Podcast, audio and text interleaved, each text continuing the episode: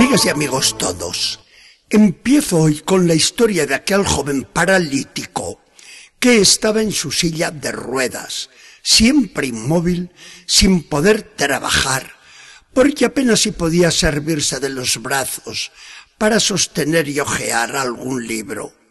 Hasta que un día le pregunta uno de los asiduos compañeros que nunca le abandonaron.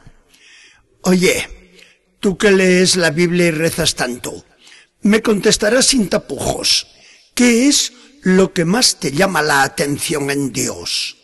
No me dirás que no le conoces.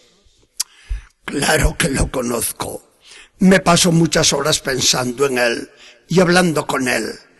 Desde que tuve el accidente y estoy en esta silla, cuento con muchas horas para pensar, cosa que antes no podía hacer cuando estaba en la universidad. Mejor, así me darás la respuesta bien acertada. Acertada o no, te la voy a dar bien clara. Lo que más me llama la atención de Dios es que nos ama. ¿Cómo? Dices que nos ama. Te pones el primero ¿Tú también crees en el amor de un Dios que así te ha golpeado? Creo más que nunca. Y la prueba mayor es que yo le amo. Me sería imposible amarle si no me amara él. Me pasa como a los niños de pecho. Ahí tienes a mi hermana con su bebé. Los conoces bien, ¿verdad que sí? Me lo trae no le puedo alargar los brazos para acariciarle. Y vieras las sonrisas que me brinda el chiquitín. Yo le sonrío y él me devuelve otra sonrisa que no se paga con millones. Si por casualidad yo no le sonrío primero, él permanece indiferente del todo mi sobrinito de tan pocos meses se me ha convertido en mi mejor maestro. Yo le amo a Dios porque antes Dios me ha amado a mí. Dios me amó primero. Igual que mi sobrinito. Me sonríe a mí porque yo soy el primero en sonreírle a él. Yo amo a Dios porque Dios me amó antes. Seguía la conversación entre los dos amigos. Pero nosotros habremos de dejar al estudiante joven universitario de la silla de ruedas, después que sin él pretenderlo nos ha hecho el mejor comentario del Evangelio de este domingo, aunque no lo hubiese él leído antes. Sabemos la escena. Nicodemo, un rabino muy ortodoxo, maestro de la ley y miembro del Sanedrín o Asamblea de los Judíos, ha oído a Jesús, se ha convencido de su persona, cree, pero tiene miedo a sus compañeros y viene a visitar de escondidas al maestro y a metida la noche. Y le dice, Maestro, estamos convencidos de que tú vienes de Dios, pues de lo contrario, no harías los milagros que haces. Jesús le agradece la sinceridad y se mete en el problema de la salvación, así que le dice, ¿recuerdas lo que hizo Moisés en el desierto cuando lo de las serpientes venenosas?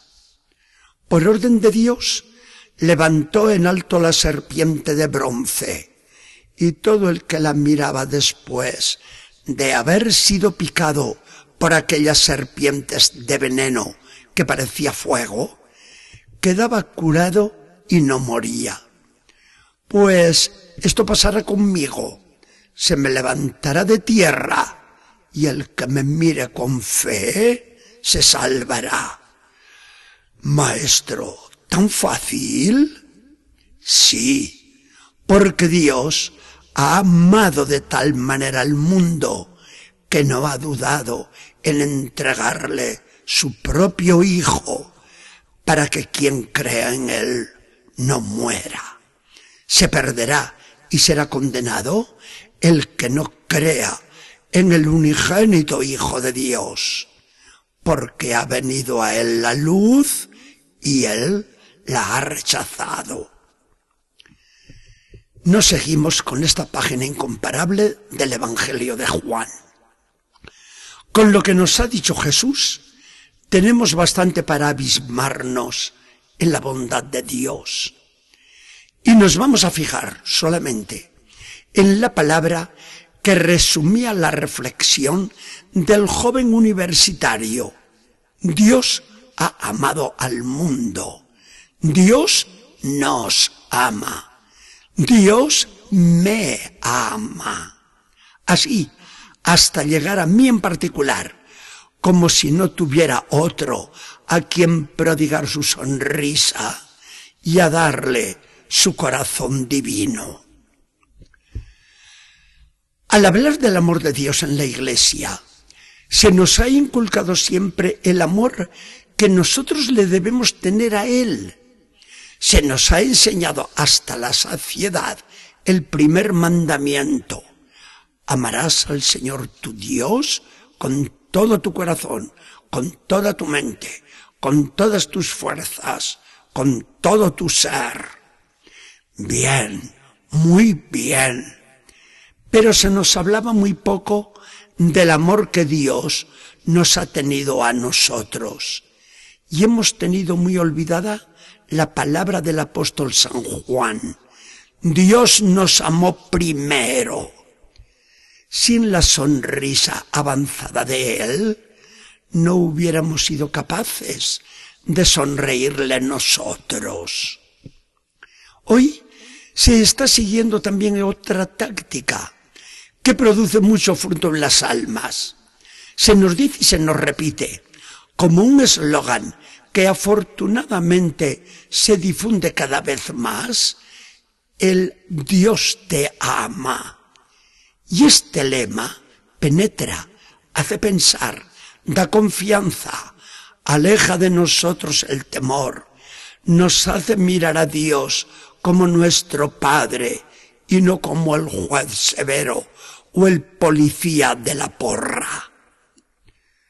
Porque nos ama Dios, nos creó y nos amó antes de que existiéramos.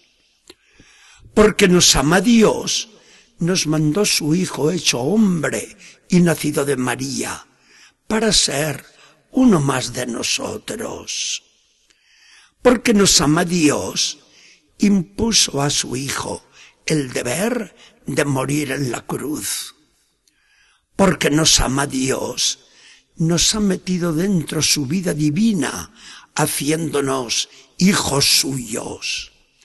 Porque nos ama Dios, nos ofrece y nos da su cielo y sueña con vernos allá seguros. Si alguien se pierde, no es porque Dios no le ame, ni haga todo lo que Dios puede hacer para salvarlo precisamente quien se pierde es porque rechaza la luz y la vida que Dios le brinda con generosidad total. Dios me ama. Gracias, mi Señor Jesucristo, porque me lo has enseñado de una manera tan contundente. Con qué seguridad puedo caminar por la vida sabiendo que Dios me lleva de su mano. Si Dios me prodiga su sonrisa sin cesar, porque me ama, ¿cómo no voy a sonreír y amar yo también a mi Dios y como a Dios, a mis hermanos en los que vive Dios? Que el Señor nos bendiga y acompañe.